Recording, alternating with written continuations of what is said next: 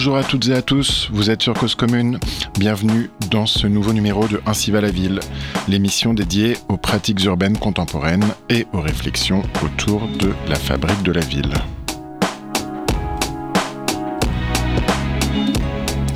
Les rythmes du vivant sont infinis, parfois imperceptibles, parfois imprévisibles. Nous vivons avec et en fonction d'eux sans le savoir. Comment, à la manière des non-humains, nous pouvons nous y adapter et vivre en phase avec ces derniers. Il est temps d'imaginer un urbanisme qui ralentit les rythmes de ville pour les reconnecter à ceux de la nature. La fabrique urbaine à l'épreuve des rythmes du vivant constitue une première approche chronotopique pour l'articulation des rythmes naturels et sociaux dans la programmation urbaine et la, production des villes contemporaines en transition. Une approche chronotopique de la fabrique des villes est un chantier promoteur pour la cohabitation avec tous les vivants et la transition écologique. Il permet d'œuvrer à des meilleures articulations entre l'humain et l'ensemble du vivant à travers de nouvelles approches et de nouveaux outils.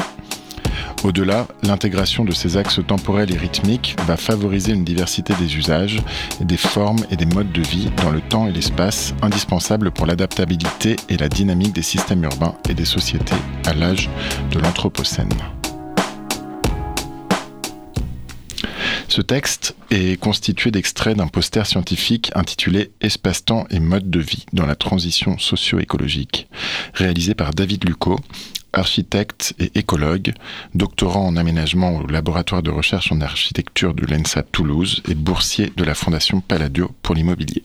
Bonjour David Lucot. Bonjour. Alors, dans votre euh, recherche euh, de doctorat, vous utilisez ce, principe du chrono-urbanisme, du temps dans la ville, des rythmes de la ville. Est-ce que vous pourriez commencer par euh, nous expliquer en quoi consiste l'approche de l'urbanisme par le temps? Alors l'idée, c'est, en plus comme je suis d'une formation architecte, c'est de sortir de l'idée que la ville c'est seulement euh, des espaces. Et donc le terme chronotopie, c'est justement euh, bah, chronos le lieu et topos le temps. Donc c'est en fait c'est se dire que un espace c'est plus compliqué que sa simple dimension spatiale, mais c'est aussi en fait sa dimension temporelle. Et que souvent, bah, dans les projets, notamment en architecture, enfin en urbanisme, on fait des diagnostics et plusieurs choses à un instant T, et on pense pas forcément le temps qui va venir et même juste l'année qui va suivre. Et en fait, c'est un peu plus étaler nos réflexions. Alors, vous dites que différents rythmes s'expriment en milieu urbain. Qu'est-ce que ça veut dire? Quels sont ces, ces multi-rythmes de, de, la ville? Alors, bah, déjà, ce qui est simple, c'est bah, il y a les rythmes euh, humains, donc ça, c'est assez facile euh, à mesurer et c'est perceptible, puisque par exemple, bah, il y a juste les mobilités, les flux, euh, bah, les, juste les feux tricolores, etc.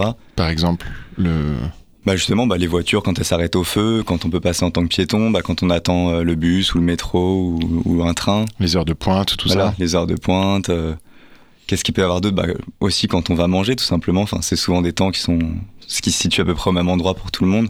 Quand on va se coucher. Et après, bah il y a tout ce qui est bah, les rythmes bah, des, du vivant non, du vivant non humain.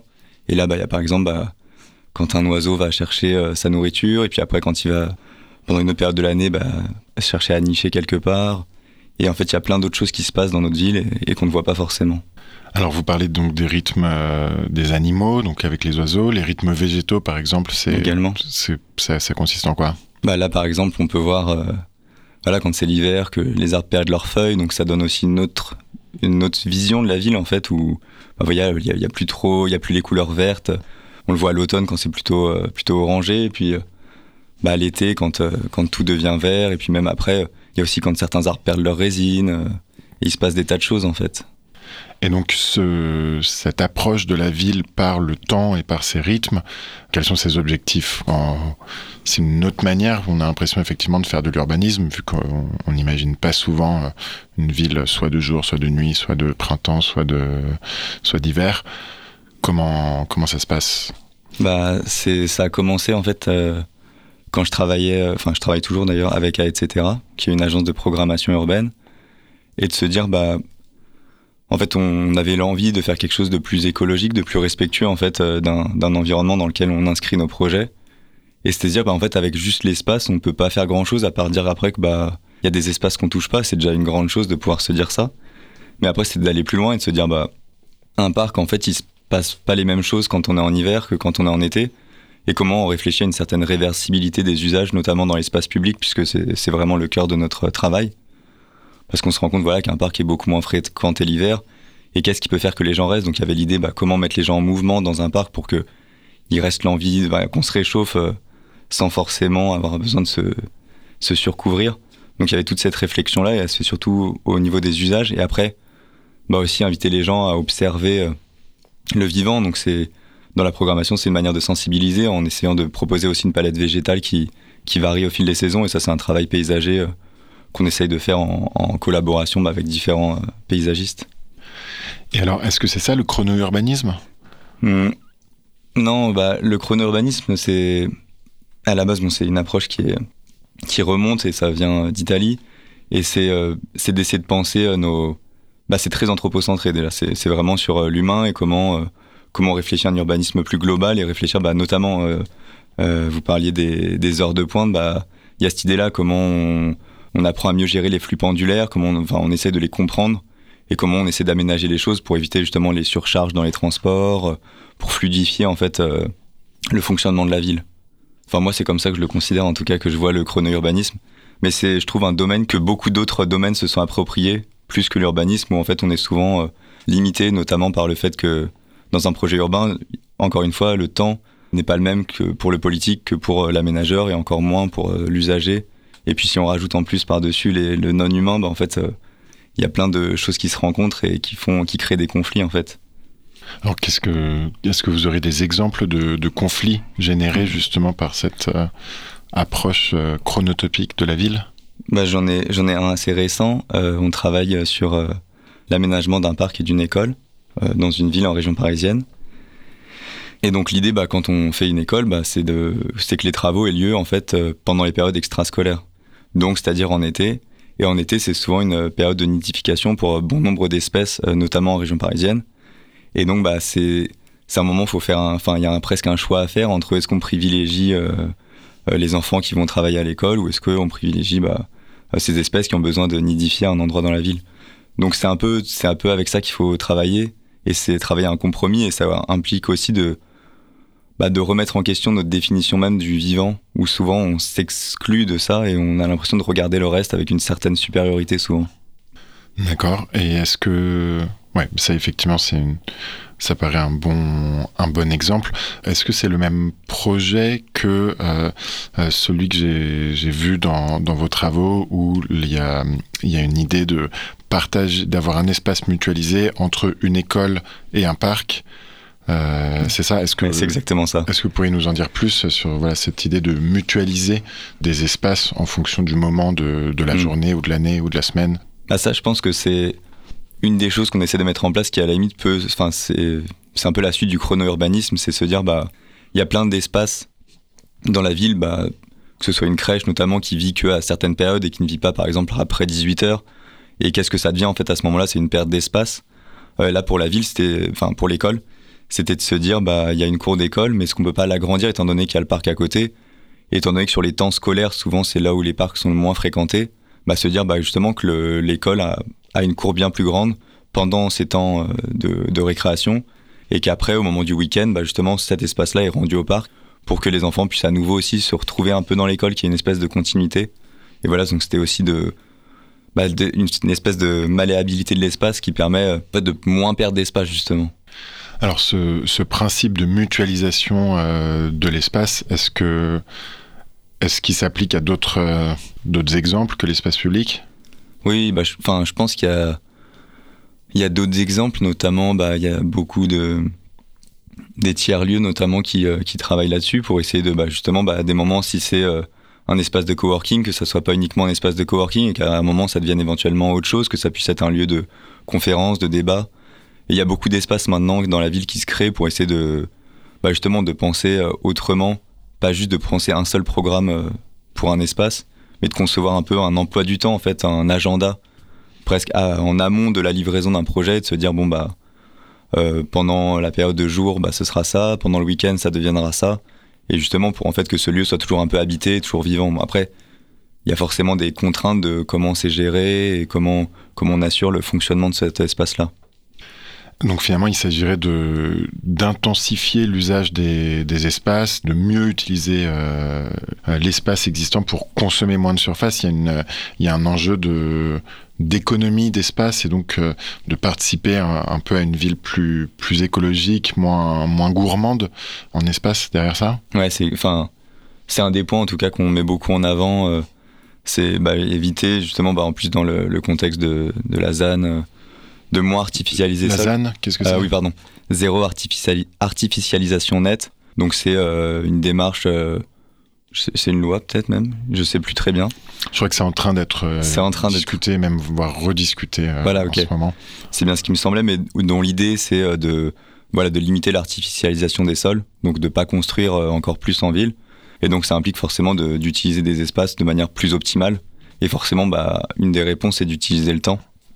Après, il y aura certaines limites, mais euh, Est-ce que vous pensez que c'est aux urbanistes de définir euh, euh, qui doit utiliser quel espace euh, quand, alors qu'on on pourrait avoir une image plutôt d'appropriation citoyenne ou de, détournement, diraient certains, qui, vient proposer un chrono-urbanisme peut-être plus naturellement que cette planification Est-ce que est-ce que c'est souhaitable finalement qu'on qu'on planifie euh, heure par heure l'utilisation de chaque espace? Non, justement, et ça va dans le sens de ma thèse, c'est de se dire que, enfin, le monde est vivant et ça évolue. Et donc l'idée, c'est pas de tout définir en amont, c'est simplement de laisser euh, des possibles, en fait, laisser ouvert euh, certaines programmations, laisser des espaces, en fait, enfin que les gens puissent aussi s'approprier ces espaces-là et s'organiser aussi parce que parce que c'est l'idée et de produire des lieux un peu plus communs où il se passe des choses qui nous échappent. Et en fait, c'est aussi une manière de laisser plus place à l'improvisation euh, dans nos manières d'aménager les villes et éviter de toujours vouloir euh, calibrer chaque chose et, de laisser des espaces euh, libres d'usage en fait. Alors vous parlez dans certains de vos textes d'une hypothèse selon laquelle, je cite, la désynchronisation des rythmes naturels et urbains est un élément central du mal-être et de dysfonctionnement et de tension dans les villes contemporaines. Est-ce que vous pourriez nous en dire plus par rapport à ça Euh, En quoi est-ce que le, mal-être ou le dysfonctionnement des villes viendrait d'une désynch- d'une désynchronisation des rythmes naturels et urbains? Ah, c'est justement un des articles sur lesquels je travaille et c'est se dire que si on prend l'histoire de l'humanité, en fait, si on regarde notre euh, à travers le prisme des rythmes, c'est que petit à petit, en fait, on on s'est déconnecté un peu de ce qui nous rapprochait le plus euh, du reste du vivant. L'exemple est simple, hein, ça plaît souvent, mais le chasseur-cueilleur, avant de découvrir, avant de maîtriser le feu, euh, bah, ne vivait simplement au rythme du soleil. Et puis au moment de la nuit, bah, il était obligé d'aller se coucher. Et petit à petit, en fait, bah, avec le feu, on a pu un peu élargir les journées. Et puis après, on, a, on devait tout le temps se déplacer pour aller chercher des ressources. On a pu rester euh, sédentaire en, en développant l'agriculture. Et en fait, si on met bout à bout en fait toutes les toutes les choses et les découvertes, les inventions qui sont arrivées, bah ça fait qu'aujourd'hui on a des villes 24 heures sur 24 où on peut euh, totalement vivre la nuit et dormir le jour. Et en fait, où on n'est plus forcément connecté à des choses, même on peut manger des tomates en hiver, ça pose plus problème. Et c'est beaucoup de choses qui font qu'on a des rythmes. euh, Et par rapport du coup à notre mal-être, c'est aussi que bah voilà, on a des rythmes avec le travail qui sont pas forcément euh, cohérents avec bah, les horaires où on devrait se coucher, aux horaires auxquels on devrait manger. Enfin, ça peut désynchroniser des choses et créer justement bah, bah, ce qui est très euh, en vogue malheureusement, mais les burn-out, les dépressions, des choses qui qui donnent l'impression de se sentir dépassé en fait par l'accélération des villes euh, et qui nous laissent un peu sur le carreau et sur la touche. Et donc c'est un peu bah, dans l'idée de ralentir et de retrouver une forme de, de connexion avec le vivant dans les rythmes. La connexion, c'est celle également de tout ce à quoi on peut avoir accès autour de nous dans une ville. Euh, ça, c'est le principe euh, développé par l'urbaniste Carlos Moreno de la ville du quart d'heure. Enfin, je crois que c'est, moi j'en ai entendu parler par lui en tout cas. Est-ce que ça rentre en considération euh, dans vos, dans cette approche de, du chrono-urbanisme? Complètement. ouais, je pense que, Qu'est-ce que c'est la ville du quart d'heure? La ville du quart d'heure, en fait, c'est d'avoir accès à un nombre de ressources en fait qui sont nécessaires pour notre bien-être, disons. Donc, euh, bah, c'est se, se nourrir évidemment, c'est pouvoir travailler, c'est pouvoir se rencontrer, c'est pouvoir échanger, euh, c'est pouvoir habiter. Euh, Enfin, toutes les choses en fait qu'on qu'on a, enfin qu'on fait. Et bah, c'est l'idée que la ville propose tous ces possibles dans Un dans un champ d'un quart d'heure, ouais. Voilà, dans un, dans un rayon d'un quart d'heure. Moi, voilà la, la petite limite, mais ça, j'en ai discuté avec Carlos Moreno cet été, mais euh, c'était de se dire, bah, ça c'est vrai, mais en fait, le quart d'heure, il est aussi très différent en fonction de quel usager on est. Et, euh, donc, bah, j'ai travaillé sur un EHPAD et c'était, on a travaillé justement avec bon nombre d'entretiens à se demander, bah, finalement, les résidents de l'EHPAD, qu'est-ce qu'ils font à un quart d'heure? On se rendait compte qu'ils mettaient déjà 10 minutes pour être de leur chambre au réfectoire. Ce qui fait qu'en fait, déjà, c'est très difficile de se dire qu'ils peuvent accéder à d'autres choses. Et donc, c'était de se dire, bah, on essaie de remettre, si on peut pas remettre l'EHPAD au cœur de la ville puisqu'il est déjà construit et qu'on peut pas changer de parcelle, c'est d'essayer d'amener la ville dans ces lieux. Donc là, c'était l'idée d'ouvrir les extérieurs pour proposer que les gens viennent et d'avoir d'autres activités pour que les résidents de l'EHPAD bah, restent vivants en fait. Et en fait, rester vivant, c'est garder un rythme. Et dès lors où on n'a plus de rythme, en fait, on n'a juste plus de vie. Merci. Euh, on va faire une première pause musicale en écoutant une chanson que vous avez suggérée qui s'appelle Trop vite par Miel de Montagne.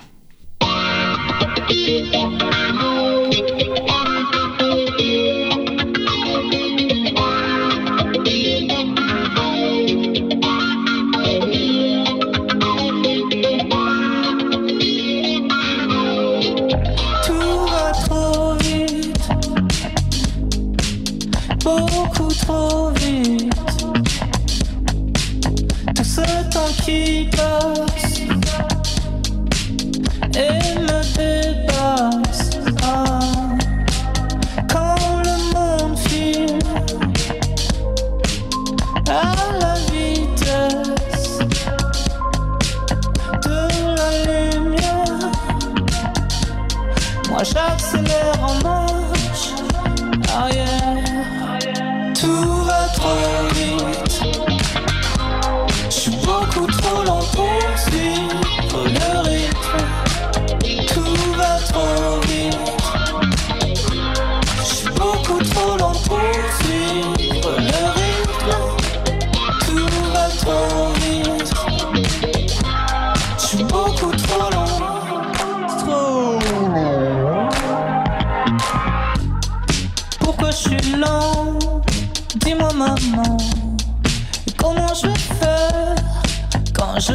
De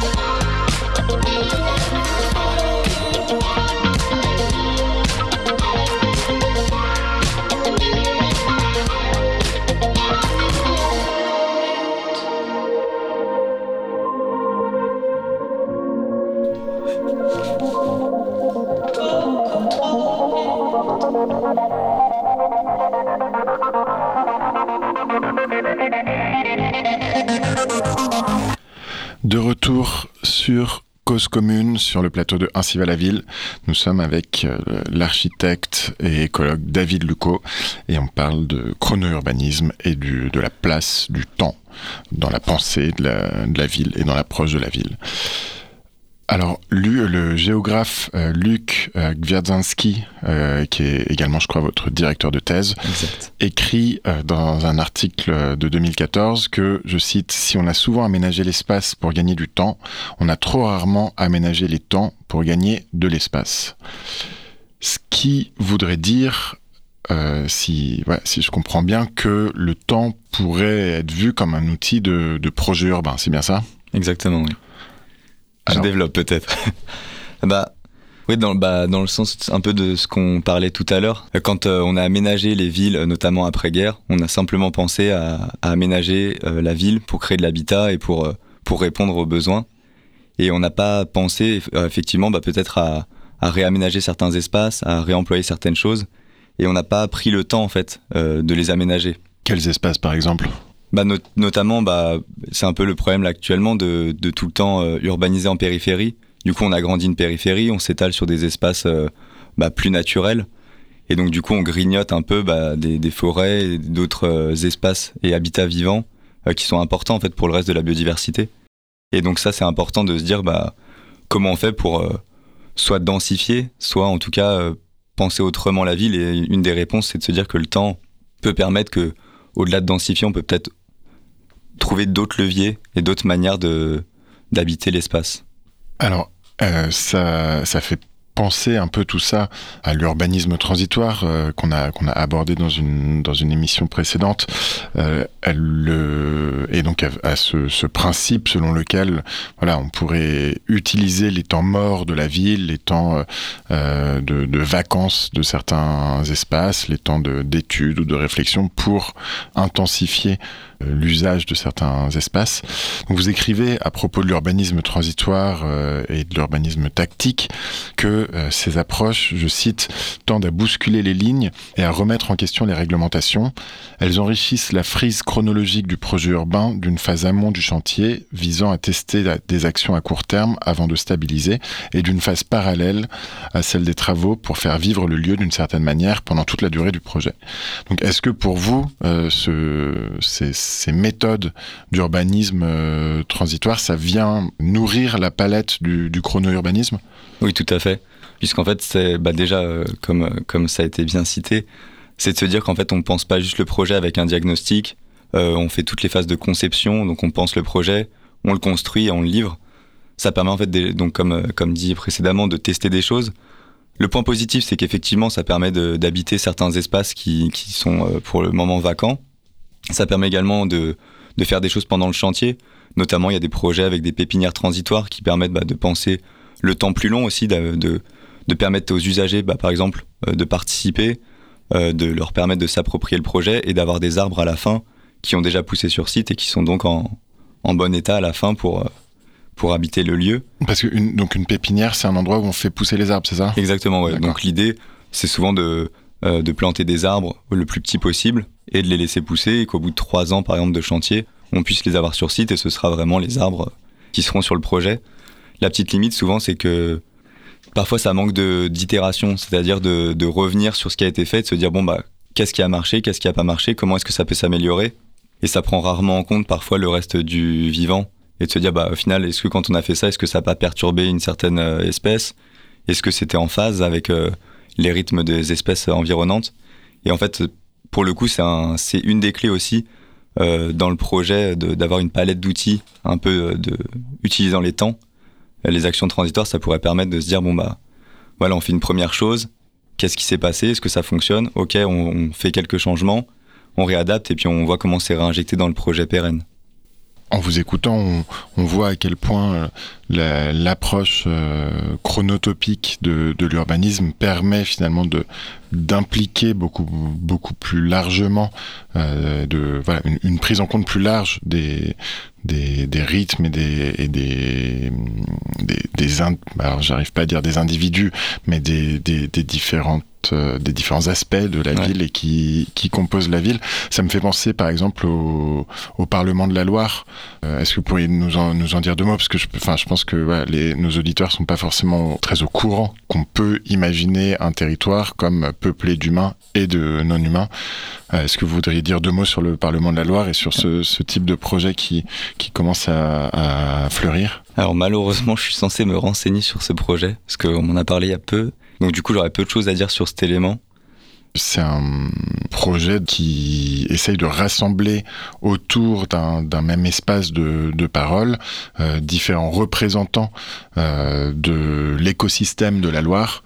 Euh, donc avec à la fois les représentants des voilà des habitants, des collectivités, des promeneurs, des chasseurs, des pêcheurs, mais aussi des, des, habitants non humains comme le fleuve lui-même, les poissons, les oiseaux, les, les ripisylves, donc les, les végétaux au, bord, au bord des cours d'eau, etc., etc. Et donc, et en, en, montrant que finalement l'aménagement ou la gestion d'un territoire doit se faire en fonction des enjeux, des contraintes, des avantages et des limites de, de chaque acteur et pas seulement des acteurs humain. Ok, mais ça, ça me revient parce que du coup, on en parlait, euh, on m'en a parlé justement parce qu'on on développait un outil euh, qui est issu du, design de service, euh, qui est un outil qui s'appelle le Persona. C'est l'idée en fait à la base, c'est utilisé pour connaître le parcours utilisateur. Donc c'est une manière d'améliorer l'expérience des utilisateurs, par exemple, pour se rendre sur le site de la Tour Eiffel. Ça a été un des projets de etc. justement. Et sur un autre projet, on s'est dit, bah en fait, on pourrait aller au-delà des personas qui sont juste des personas humana et se dire on pourrait imaginer des personnes non humana et d'essayer de comprendre en fait euh, bah, ce vivant euh, comment comment est-ce qu'il voudrait que cet espace change. Et on s'est rendu compte de ça en faisant une concertation euh, sur le bassin d'Arcachon en disant bah voilà on s'imagine on se met en tant que que participant bah voilà comme une réunion concertation on a ciblé différents acteurs l'idée c'est d'avoir des acteurs très différents et que chacun se mette dans la peau de quelqu'un d'autre pour imaginer ce lieu qu'est-ce que je voudrais qu'il soit si j'étais cette personne et comment je l'utiliserais et l'idée, là, c'est de pousser un peu plus loin et de se dire, bah, si j'étais finalement euh, une maison charbonnière ou, euh, ou que sais-je, un renard commun, bah, finalement, qu'est-ce que je voudrais, euh, comment est-ce qu'il faudrait que ce lieu soit aménagé? Et bah, ça va dans ce sens-là. Et maintenant, je me rappelle que ça venait, c'était pour ça qu'on m'avait parlé du Parlement de la Loire. Votre, votre travail avec donc l'agence, la, etc., également pour objectif la production d'un outil euh, qui permettrait la prise en compte des rythmes du vivant dans la fabrique urbaine et à partir de l'observation et de la représentation. Est-ce que vous voulez nous en dire un peu plus sur, sur cet outil et comment, comment est-ce que les, urbanistes peuvent euh, peut-être s'en saisir euh, pour, bah pour mieux avoir ça en tête lorsqu'ils réfléchissent à leur, à leur métier? Alors l'idée, ouais, au début, c'était assez euh, peut-être prétentieux au final, mais c'était de se dire, bah, on essaie de connaître tous les rythmes du vivant sur un site et on aménage le projet en fonction de ça. Donc on avait fait des essais, voilà, juste de frise. C'était à ce moment-là, c'était juste sur l'échelle d'une année, de se dire, bah, qu'est-ce qui se passe pour les différentes essences végétales, quels sont les parfums qu'il va y avoir au fil de l'année, les couleurs, euh, les événements éventuellement, est-ce qu'il y a des récoltes à faire, euh, se dire bah, les oiseaux, s'il y a des oiseaux migrateurs, quand est-ce qu'on pourrait les voir sur site, d'essayer de mettre tout ça en commun, bah, les rythmes de la journée qui évoluent aussi beaucoup, on avait essayé de prendre un maximum de choses en compte et on pensait que ça pouvait être un outil, mais en fait c'est très euh, très long et en fait d'avoir toutes ces données, bah, c'est souvent beaucoup de recherche et ça nécessite des diagnostics plus longs.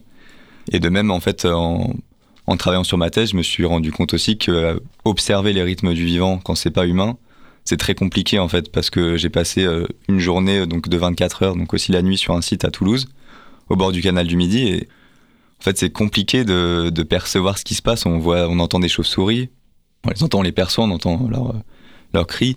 On entend des choses qui se passent dans les fourrés, euh, dans l'eau, on voit qu'il y a des choses qui se passent puisqu'on voit des bulles d'oxygène qui remontent à la surface, donc on se doute qu'il y a des choses. Mais on n'est pas capable en tout cas de dessiner une frise ou de faire quelque chose, sauf peut-être quelque chose d'artistique.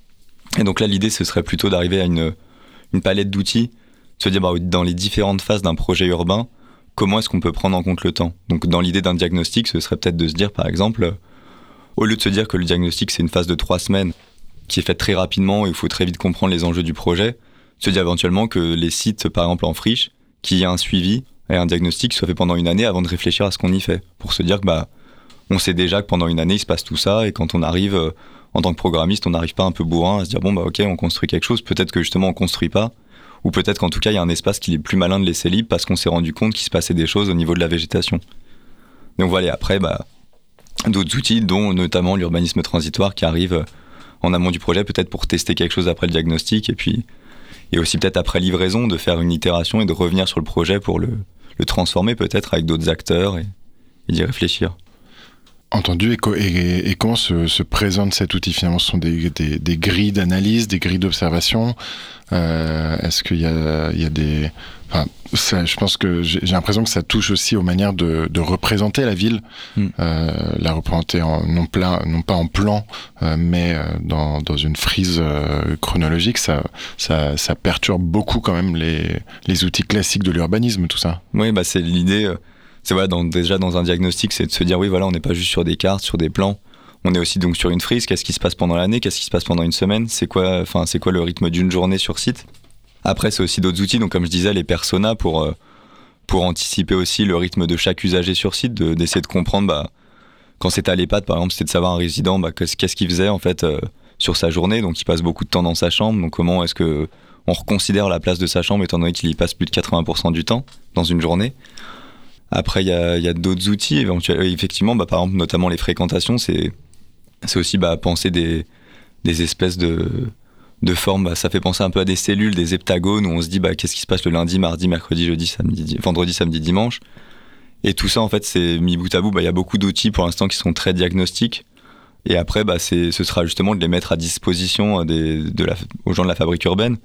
Il y a d'autres outils, notamment euh, la grille, euh, une grille de critères qui a été développée par un urbaniste chercheur danois, Jan Gell, qui a établi en 12 critères euh, comment faisait un espace public de qualité. Et donc nous, on s'est dit, bah, on a un peu critiqué cette, ce travail en allant plus loin, en se disant, bah oui, mais comment on fait un parc aussi de qualité, c'est pas les mêmes choses que pour un espace public, par exemple comme une place. Et en fait, il y a plein d'espaces publics qui sont différents. Et donc pour un parc, bah, c'était se dire comment, bah, comment aussi le vivant vit dans, cette, dans cet espace, comment, comment est-ce qu'on pense les usages dans un parc, comment est-ce qu'on rythme le parc. Bah, comme je disais au début, euh, en hiver, en été, c'est pas les mêmes usages. Et tout ça, l'idée sera de le mettre à disposition et que tous ces outils soient utilisables et, appropriables par tout le monde. Qu'est-ce que vous avez appris depuis que vous percevez la ville à travers les, temps et les rythmes euh, que, peut-être les, auditeurs n'auraient pas en tête? Ah, C'est une bonne question. Moi, je me suis, en plus, d'ailleurs, je me suis lancé là-dedans en fait, parce que il y a un moment, j'avais l'impression en fait de vivre dans une ville et que c'était uniquement minéral et je voyais uniquement le minéral. Et je crois que c'est vraiment euh, bah, au moment du confinement, euh, on a commencé ce travail du coup à distance avec Julien Costreva, donc qui est le gérant d'A, etc. Où du coup je développais ces, choses sur le rythme en me disant ah, mais c'est vrai qu'en fait il y a plein, enfin sur chaque espace en fait on peut trouver du vivant autre que juste l'humain. Et en fait j'ai commencé à regarder juste par mon balcon et à voir qu'en fait il se passait des choses que je percevais pas avant et qu'il y avait des maisons charbonnières qui venaient sur les sur les plantes qu'il y avait sur mon balcon et j'ai commencé à me dire mais mais comment elles vivent, quel est leur rythme? Et j'ai commencé à mettre des graines sur le balcon parce qu'en hiver elles ont plus de mal à se nourrir et, l'été en fait elles se nourrissent d'insectes qui sortent du sol donc euh, elles ont plus besoin de graines.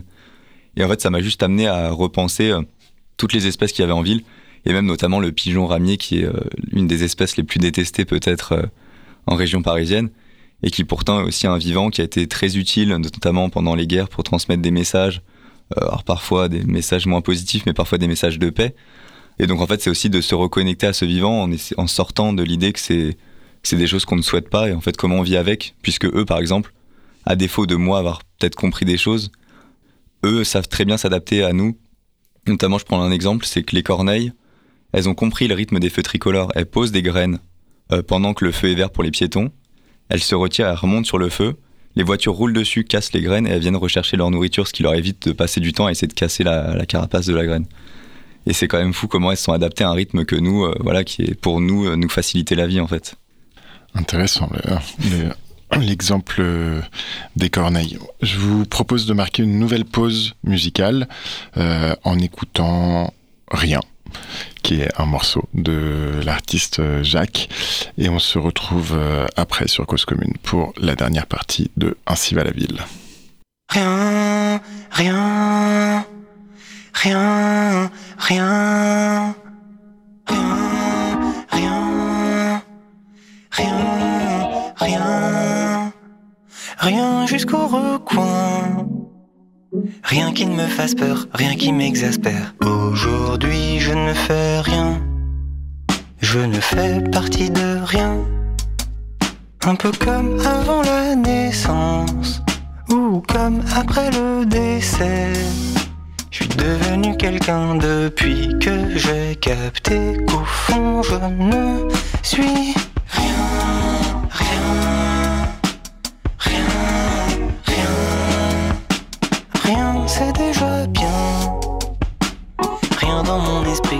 mon ordi. Aujourd'hui, je ne sais rien. Je ne sais pas ce qui vient. Un peu comme avant la naissance, ou comme après le dessert. Le verre est bien rempli depuis que j'ai capté qu'il était plein de rien.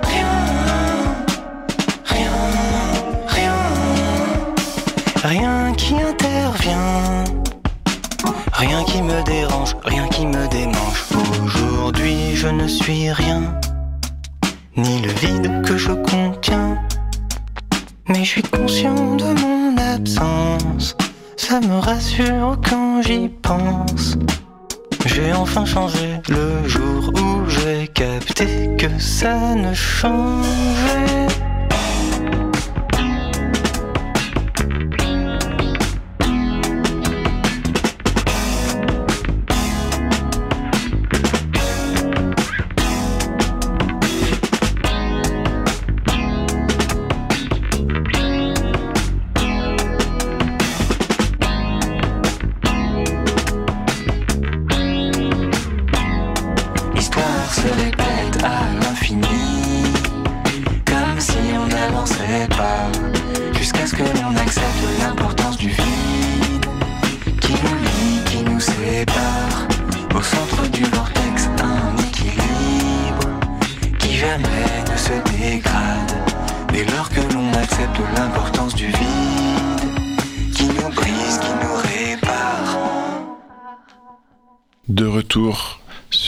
Cause Commune pour la dernière partie de Ainsi va la ville. Nous sommes avec David Lucot.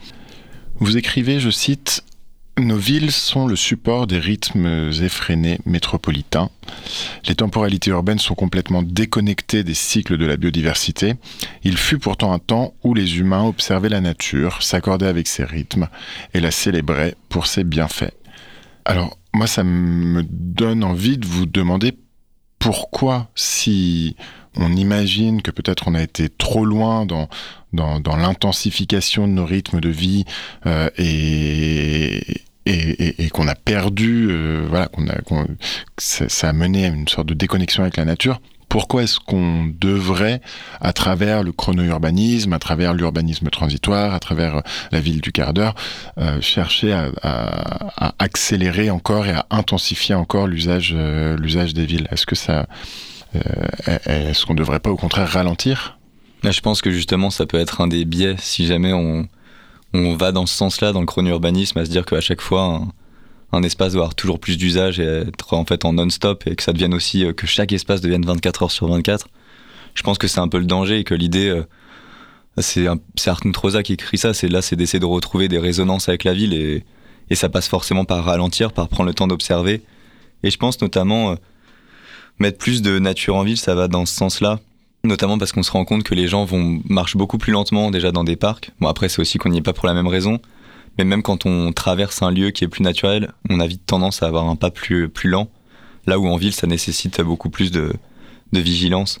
Euh, mais ça peut être un des biais, je pense que dans le chrono-urbanisme, et moi c'était un peu ma crainte au début. C'est pour ça qu'en travaillant sur l'espace public, j'ai l'impression d'échapper un tout petit peu plus à ça. Mais je pense que si on réfléchit à, au bâti, au plein donc, c'est un peu le risque de tomber dans quelque chose qui, qui, nous dépasse et qui en fait nous laisse pas de, de vide, enfin comme on vient de passer la chanson, bah, de rien quoi, de laisser aussi du temps pour, pour juste rien quoi. On a euh, aussi l'im- l'impression peut-être que le chrono-urbanisme, ça, ça pourrait être vu comme voilà quelque chose qui, qui concernerait avant tout les centres-villes, les hommes pressés en fait, euh, selon euh, l'image euh, de, de la chanson, je crois que c'est Noir Désir, qui concernerait une certaine forme d'élite urbaine privilégiée, alors que dans la plupart des espaces urbains euh, classiques, un peu, euh, euh, il n'y aurait pas forcément besoin de prendre tout ça en compte pour, pour, pour penser la ville. Est-ce que, est-ce que vous pensez, vous, que les espaces périurbains, par exemple, la, ville ordinaire, comme on dit, sont propices au, au chrono-urbanisme également? Je pense que justement, enfin moi c'est plus sur ces endroits-là que je trouve ça intéressant. Parce qu'effectivement, en, ville, il y aurait vite une envie de- d'empiler. on a déjà empilé les espaces euh, de plus en plus haut. Si c'est pour empiler encore des temps, je pense que c'est un peu le danger. Encore une fois, après, le chrono-urbanisme, il y a aussi plus une volonté aussi parfois de lisser les heures de pointe pour éviter de se retrouver entassés euh, tous dans un même RER. Donc, euh, et d'éviter justement d'avoir à faire encore plus et encore plus de, de RER de plus en plus rapide. C'est plutôt de se dire, bah, au lieu de faire ça, on reste sur ce rythme-là et juste, bah, on décale un peu les horaires de travail de chacun. Là, le problème, c'est que c'est un travail plus global. Et après, pour le périurbain, justement, c'est. Moi, avant, je travaillais beaucoup sur le rural. Et l'idée, je pense que tout ce qu'on fait, euh, tout ce qu'on a fait en ville, c'est de se dire peut-être qu'il y a des erreurs qu'il faut pas reproduire et que voilà, au lieu d'éviter, au lieu de s'étaler et de reproduire encore les mêmes choses, on recrée une centralité, on densifie, on densifie. Je pense que dans le périurbain, c'est le moment de tout de suite penser bah, comment est-ce qu'on aménage les temps euh, pour créer des villes qui sont plus vivables pour tout le monde. Et on le voit avec les villes un peu plus nouvelles, déjà il y a plus de nature, parce que ça a été un sujet pendant un moment d'avoir plus de nature en ville. Je pense que ça va être ce qui va venir aussi, que dans le nouveau quartier, on va aussi se demander bah, comment ça vit et comment est-ce qu'on fait en sorte que les gens soient pas trop loin aussi de, bah, des différents services et d'avoir accès à tous les possibles. Et je pense que c'est aussi une forme de, de rester dans une ville inclusive et justement d'offrir les possibles à tout le monde et pas que ce soit et que ça soit pas juste réservé à ceux qui sont éventuellement dans le centre de Paris qui seraient encore plus encore mieux desservis et justement de se dire bah, que ça doit servir à la population. Oui, parce qu'en fait, il y aurait même un, un risque d'accentuer encore les effets de la, société de consommation ou d'une société un peu inégalitaire. Si par exemple on décrétait que il fallait mieux utiliser les transports en commun sur euh, toute la durée de la journée et qu'on obligeait par conséquent certains ou certaines à commencer à travailler plus tôt ou à travailler plus tard pour euh, décaler un petit peu la, période de pointe, euh, j'imagine que la voilà que la RATP pourrait vendre un, un, ticket moins cher si on l'utilise pas à l'heure de pointe, par exemple. Euh, mais ça, est-ce que ça risque pas de d'augmenter encore les, inégalités, une, forme de, société à plusieurs vitesses? Ouais, c'était ma crainte. Euh, en travaillant sur ce projet, je m'en suis rendu compte en échangeant avec différentes personnes, où parfois j'étais appelé pour euh, réfléchir à intensifier les usages d'un quartier. Et c'est vrai que souvent ça dessert souvent des populations qui sont déjà en général un peu plus oubliées et moi, c'était un peu ce que j'ai dit tout à l'heure, notamment avec la ville du quart d'heure, où, où ça, ça va très bien aux gens qui habitent euh, proches du centre et qui sont bien situés et qui se déplacent très bien, qui ont accès à tout ce qu'ils veulent et qui ont les moyens aussi de se payer euh, tout type de déplacement. Mais c'est au détriment aussi de ceux qui éventuellement n'ont pas, n'ont pas les moyens et qui, et qui ne peuvent plus parfois se déplacer. Donc, euh, moi, c'est un peu ma crainte. Et c'est vrai que ça, c'est, le temps, c'est quelque chose qui est plus utilisé dans les industries, qui a été réfléchi, bah, notamment, bah, le travail à la chaîne, le temps, c'est quelque chose qui ça a été très approprié pour accélérer nos manières de, de, de produire et puis finalement de consommer, puisqu'aujourd'hui, euh, bah, tout ce qui est Netflix, etc., c'est une manière d'accélérer notre accès aux distractions, au divertissement. Et je pense que justement, il faut chercher à ralentir. Et moi, dans l'idée, ce que, ce que j'essaie de travailler aussi, c'est de, de penser à des friches, à laisser des espaces vides et à plutôt penser euh, euh, ces espaces-là comme des, des, temps vides, des moments où les gens peuvent se retrouver. C'est c'est justement d'aller à l'encontre de cette idée de toujours vouloir accélérer le temps, de, au contraire de se dire que bah, le temps, ce serait une manière de laisser de l'espace libre aux autres vivants et, voilà pour laisser la ville respirer justement. Il y a une conception politique derrière, euh, derrière cette, cette vision euh, du temps et des, des rythmes de la ville? Est-ce que, est-ce que vous imaginez que c'est que voilà qu'il y a des écoles théoriques ou de qui sont liées à ça? De là où ça vient ou euh, pour l'avenir? De là où ça vient, par exemple, est-ce que, est-ce que, euh, enfin, je sais pas, moi, ça me fait penser, par exemple, au, philosophe Henri Lefebvre, qui, il me semble, a, écrit un peu des pages là-dessus sur sur la, compétition entre l'appropriation du temps et l'appropriation de l'espace au sein de de la ville contemporaine. Mais je sais pas, voilà, si s'il y a des des théoriciens sur lesquels vous vous appuyez pour ça. Non, enfin, c'est justement un des théoriciens sur lesquels on s'appuie. Moi, je parlais aussi de Hartmut Rosa parce qu'il parle beaucoup d'accélération et, puis aussi de, de, résonance avec la nature. Donc, dans l'idée d'avoir des expériences de nature euh, euh, tous les jours. Euh, et ça, je pense que c'est nécessaire et c'est pour moi, c'est plus à ça que doit servir le temps que que justement produire plus, consommer plus, avoir une ville où où encore plus de choses sont possibles et en fait où on est tout le temps dans dans comment dire quand on est tout le temps euh, on nous suggère tout le temps des choses où il y a tout le temps quelque chose où on a tout le temps quelque chose à faire. Au contraire je pense que la richesse de la ville de demain ce sera d'être euh, d'être plus libre de son temps en fait. Ce sera d'avoir justement plus le temps de d'aménager son temps en fait tout simplement. Parce que souvent on se sent un peu dépassé on n'a pas le temps de de faire ce qu'on veut de choisir ce qu'on veut en fonction du temps parce qu'il y a toujours des choses des des impératifs. Et je pense que c'est dans ce sens-là que j'irai.